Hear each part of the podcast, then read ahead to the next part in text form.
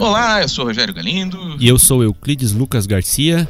E estamos aqui falando de política paranaense em plenas quartas e finais da Copa do Mundo. Eu sei que você está mais preocupado com Croácia e Rússia, com é, a situação da defesa belga, mas afinal de contas, daqui a 90 e tantos dias, não sei que dia você está ouvindo esse podcast, a gente está gravando aqui na quinta-feira, mas provavelmente você está ouvindo a partir de sábado, então faltam aí menos de 100 dias para eleição e a gente tem que estar tá atento porque aqui a qualquer dia você vai estar tá tendo que decidir em que candidato votar para governo, para presidência, a gente está aqui informando você.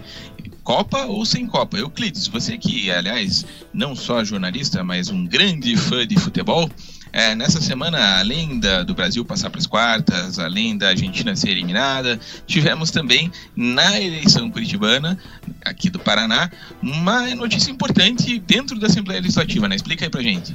É, Rogério, o tema do momento, né, até do, dos nossos últimos podcasts aqui, tem sido o reajuste do funcionalismo, né, que é meio que um retrato do, do, da situação eleitoral aqui no Paraná, pelo menos aqui um pouquinho antes das convenções. É aquela pendência que todo mundo já, que já acompanha aqui o nosso podcast já sabe, né?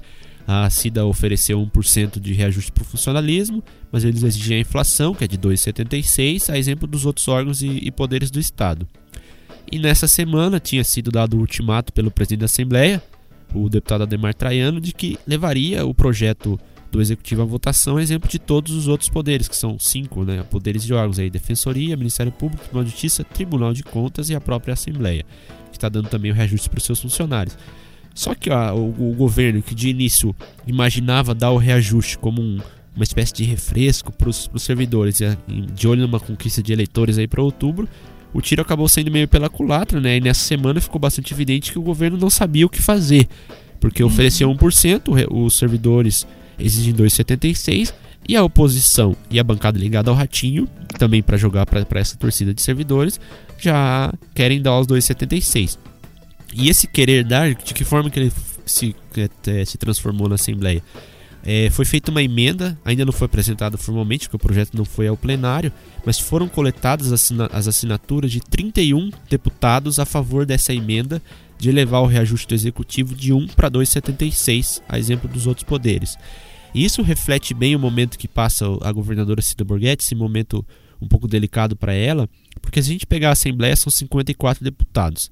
A gente tem os 31 que assinaram, 32 que se a gente considerar o, o presidente da casa, que também é mais ligado, mais propenso a, a apoiar o Ratinho, 32 de 54, sobram aí 22 deputados, ou seja, a, ela não, já, né? Hoje ela não tem maioria na casa, né? Para votação não, não importa muito, porque é um, um, governo que não vai mandar mensagem polêmica no meio da eleição, mas reflete bem o contexto eleitoral, né? Se ela não tem maioria na casa, que tradicionalmente o governador sempre tem uma maioria praticamente esmagadora de 30, 35 deputados. Ela está ali na casa dos 20. Isso expõe bastante a fragilidade eleitoral dela nesse momento, né? Porque a, a maioria dos deputados, sobretudo a ampla bancada que o Ratinho Júnior lidera, que é um dos principais oponentes a ela na, na eleição de outubro, aí, com dois partidos, PSC e PSD, que vai para lá na casa dos 15 deputados, ou seja, ela está ficando bastante emparedada e o que de início se transformava num, num trunfo eleitoral para ela, que era o reajuste, agora praticamente reverteu contra ela, né, que expôs bastante essa fragilidade não só dentro da Assembleia, mas também na política partidária, enquanto, enquanto ela tenta compor uma aliança aí às vésperas das convenções que vão começar no dia 20 desse mês, né, daqui a 15 dias. É, e a gente vê que, como você disse, até ela não vai precisar aprovar muita coisa, mas ela precisa aprovar esse projeto, né? Porque esse projeto do reajuste é fundamental, primeiro, porque mexe com o caixa do governo, e segundo, porque mexe aí com 310 mil pessoas que são os funcionários da ativa, mais os, os aposentados, os pensionistas, etc. E que, e se você, como a gente sempre fala, que for contar com a família, aí dá um milhão de pessoas que são eleitores no Paraná, a maioria deles, então a gente está falando aí de um percentual importante do eleitorado que é ligado ao governo do estado e que tem interesse direto nesse projeto. Ou seja, se ela não conseguir um acordo com os sindicatos, não conseguir fazer passar um projeto que seja razoável para o governo e para os funcionários, isso aí certamente vai ser usado contra ela na eleição. Ela já tem uma situação delicada se for comparar com os outros dois candidatos mais fortes ali. E agora ainda vai comprar briga ou ficar de mal aí com uma categoria importantíssima para a eleição. Ou seja, o, a situação dela vai ficando a cada dia pior. Quanto mais demora essa crise aí, mais pior a situação dela, né? É, e são dois aspectos, né, Rogério? Um que você até mencionou que os dois outros candidatos, o Osmar e o Ratinho, os dois principais adversários dela, estão numa situação cômoda, né? A Cida, ela, ela é vidraça, né? Ela, ela tá sempre sendo questionada e os outros dois só ficam jogando pedra. É uma situação muito mais confortável. Em segundo uhum. lugar, você mencionou os 310 mil funcionários ativos, inativos e pensionistas. E ao contrário do eleitorado médio, né, que tá, tá pensando em Copa do Mundo, teve pensando ainda na, no reflexo da greve dos caminhoneiros, etc. É um eleitorado que não acompanha a política diariamente. E os servidores não. Boa parte dele, evidente, também que toca a vida a exemplo dos demais. Né?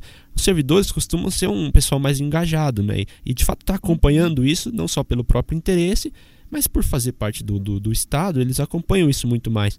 Isso reflete muito mais, na, vai pode refletir na, nas intenções de voto da, da Cida, né? Porque é o eleitorado que está acompanhando e está vendo, ah, ela prometeu uma coisa pra gente, aí tirou um pouquinho e agora não vai nos, nada, nos dar nada. Então, assim, é uma situação bastante complicada aí, e até você já escreveu em algumas colunas aí no, no, no blog, que o, isso espanta um pouco a gente, porque o Ricardo Bal sempre foi um, que é o praticamente o mentor do governo, o mentor da, dela tá onde está hoje a Cida, né?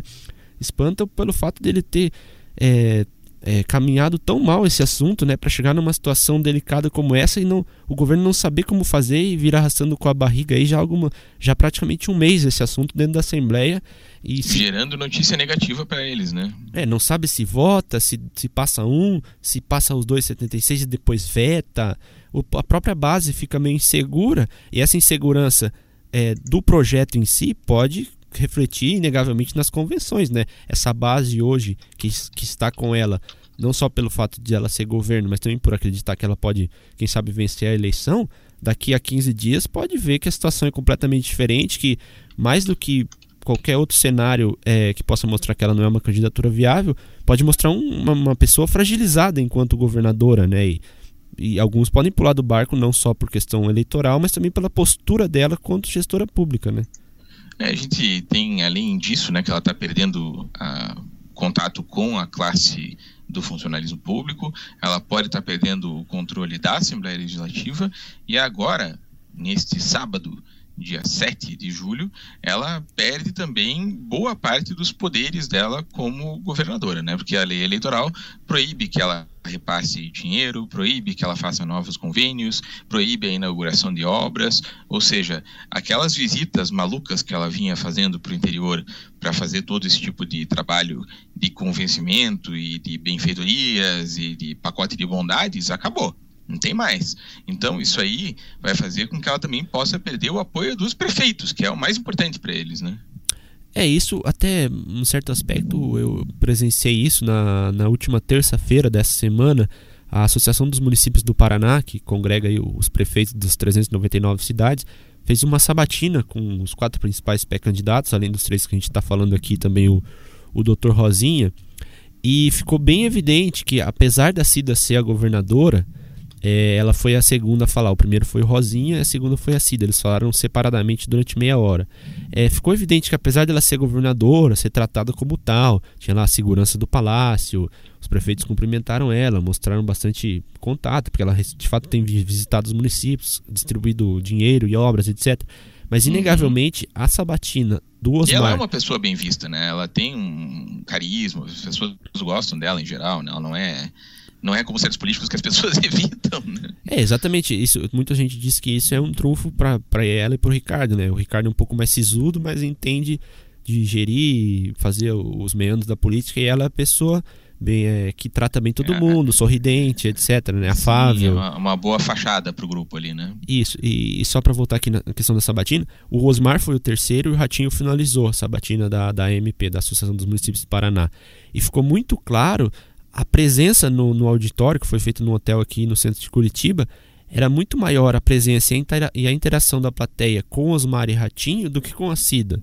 E isso, de certa uhum. forma, reflete a expectativa que os prefeitos que estão lá nas cidades, que sabem o que a população está pensando, reflete um pouco do que vem se desenhando na Assembleia e pode se refletir nas convenções e para o cenário eleitoral, que ela vem perdendo esse, esse, esse, campo aí, sobretudo, como você disse, a partir do, do sábado, dia 7, de, devido a todas essas restrições eleitorais, vai ser vai, vai ela vai ter que se virar nos 30 aí para porque o, o, Osmar já, já ele já não tem palanque, né? Ele tá fazendo uhum. as reuniões dele de gabinete, etc. O Ratinho vai ter o plenário da Assembleia para poder se expor um pouco. E a Cida agora, como, como que ela vai lidar com essa situação de não vai ter mais é, vidas, idas ao interior com palanques, com eventos, O que etc. vai sobrar do governo para ela é justamente a parte complicada, né? É rebelião em cadeia, é reajuste de funcionalismo que tem que decidir, é o, a denúncia, é, são os problemas, né? A parte boa, ou seja, as bondades que ela pode fazer, acabaram. Agora ela tem que é, administrar pepino, e é o que ninguém quer no governo, né? Agora, a gente estava falando do, da, da Cida Borghetti como atual governadora, né? Mas eu sempre lembro de uma das primeiras lições que eu tive cobrindo política já há muito tempo, assim, foi que me ensinaram que o político ele se interessa muito mais por quem tem a perspectiva de poder do que quem tem o poder naquele momento, né?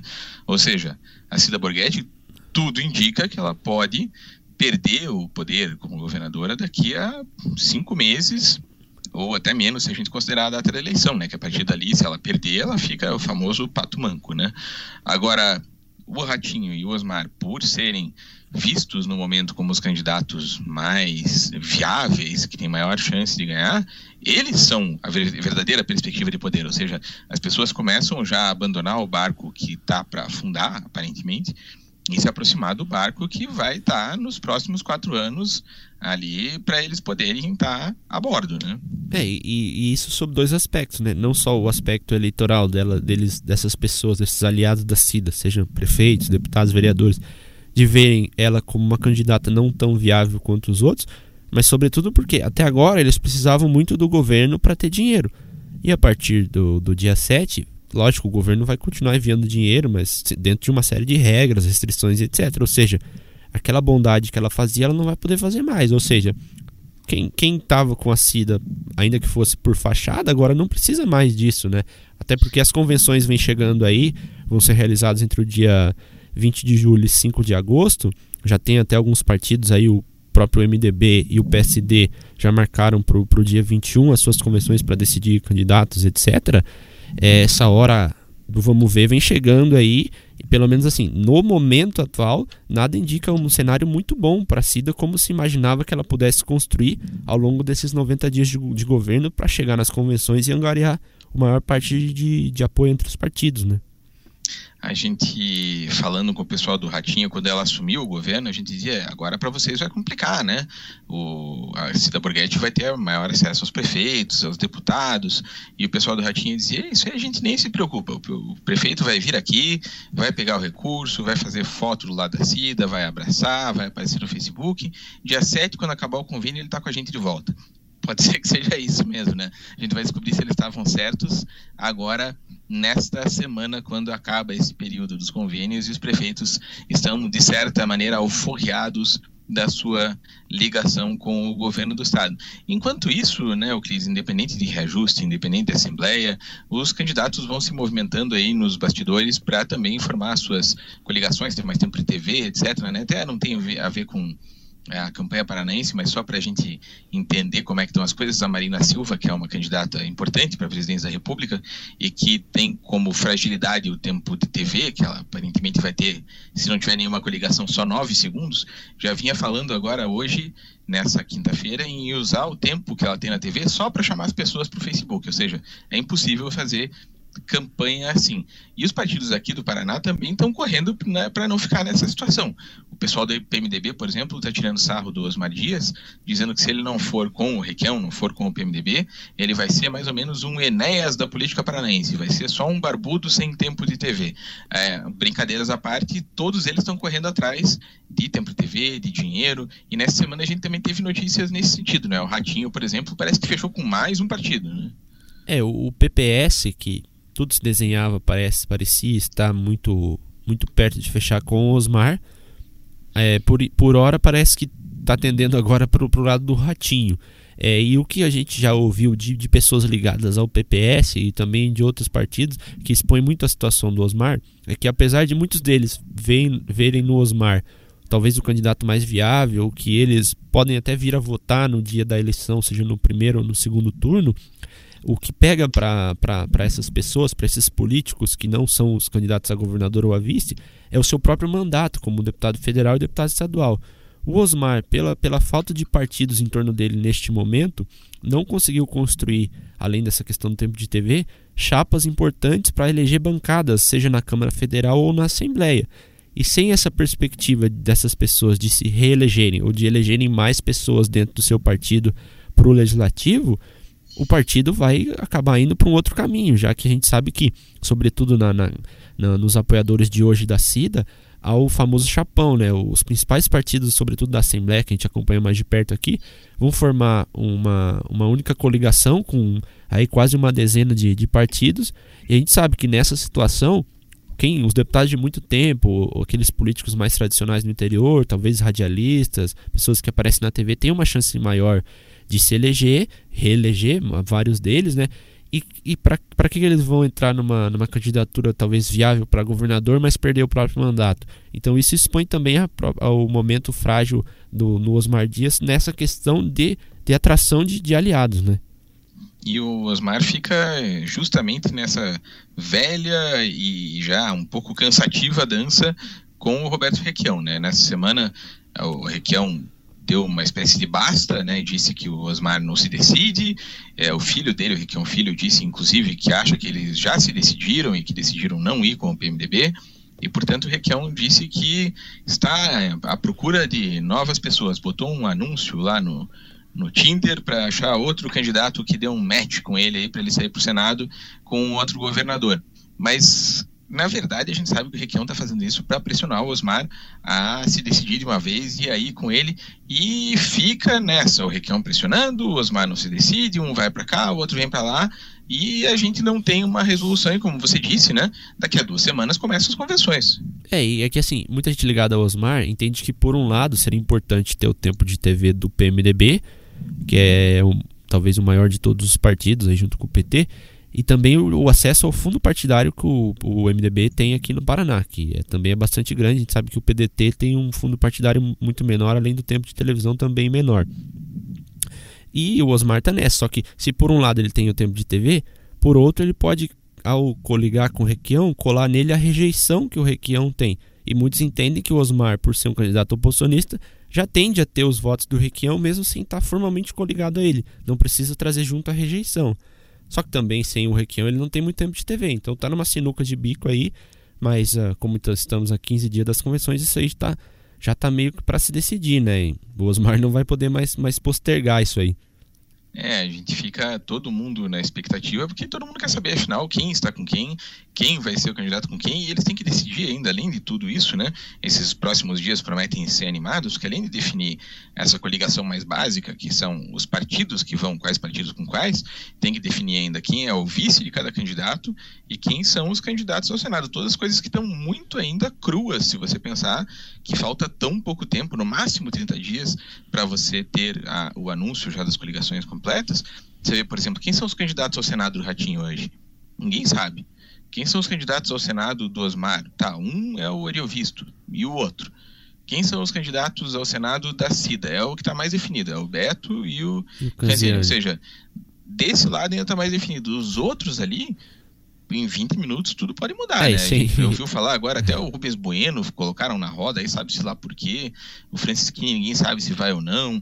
A Yared num dia é candidata, no outro dia não é. O Requião pode ser candidato com Osmar, ou pode ser candidato numa outra chapa, sozinho ou com Rosinha. É, e sem então, dizer tá que. tudo muito confuso ainda, né? É, talvez pro Senado ainda mais confuso, tanto na cabeça do próprio eleitor, porque além de, de do voto ser duplo, né, tem que votar duas vezes o candidato pode sair avulso, ele não precisa necessariamente se coligar a um candidato a governador. Isso deixa a, as, as, porteiras ainda mais abertas, sobretudo do lado do Requião. Né? Ele pode sair um candidato avulso, se ninguém quiser o apoio do PMDB, e liberar a sua bancada aí de, de vereadores, prefeitos, deputados para apoiar quem quiser.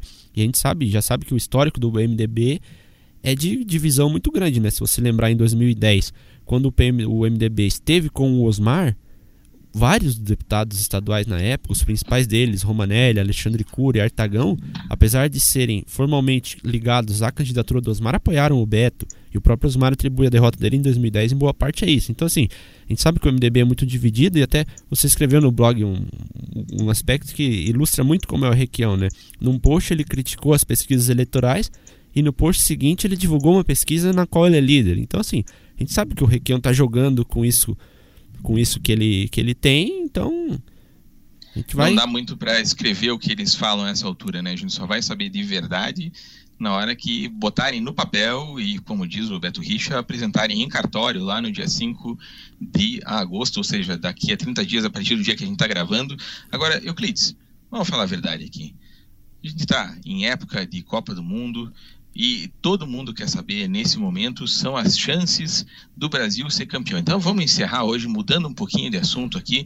Eu estou até procurando aqui, eu tô, eu, a gente tem aqui no jornal um bolão em que eu sou é, o último colocado. Eu botei aqui no, no, Brasil e Bélgica, provavelmente as pessoas vão ouvir. Depois que já tiver acontecido o jogo, eu botei três para o Brasil e dois para a Bélgica. O que, que você acha que vai dar aí?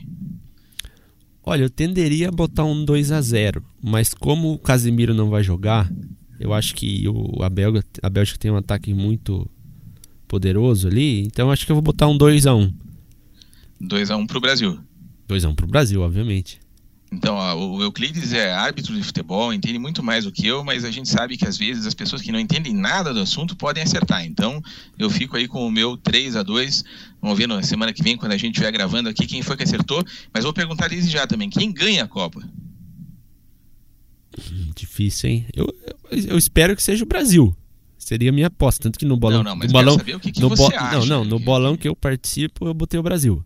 Mas ah, eu acho que. Então fico com o Brasil, mas França e Uruguai também eu não descartaria um desses dois. Eu acho que com certeza sai desse lado da chave o, o favorito o campeão. Tá certo. Então tá bom, eu vou botar Brasil aqui também, a gente não fica de mal com ninguém, aí todo mundo vai, vai ficar feliz com o pequeno expediente, o nosso podcast, e vai assinar para ficar sabendo de tudo daqui até outubro, quando elegeremos o novo governador, a nova governadora. Aqui no, no podcast a gente não tem como usar xizinho nem arroba, e também acho que não precisa.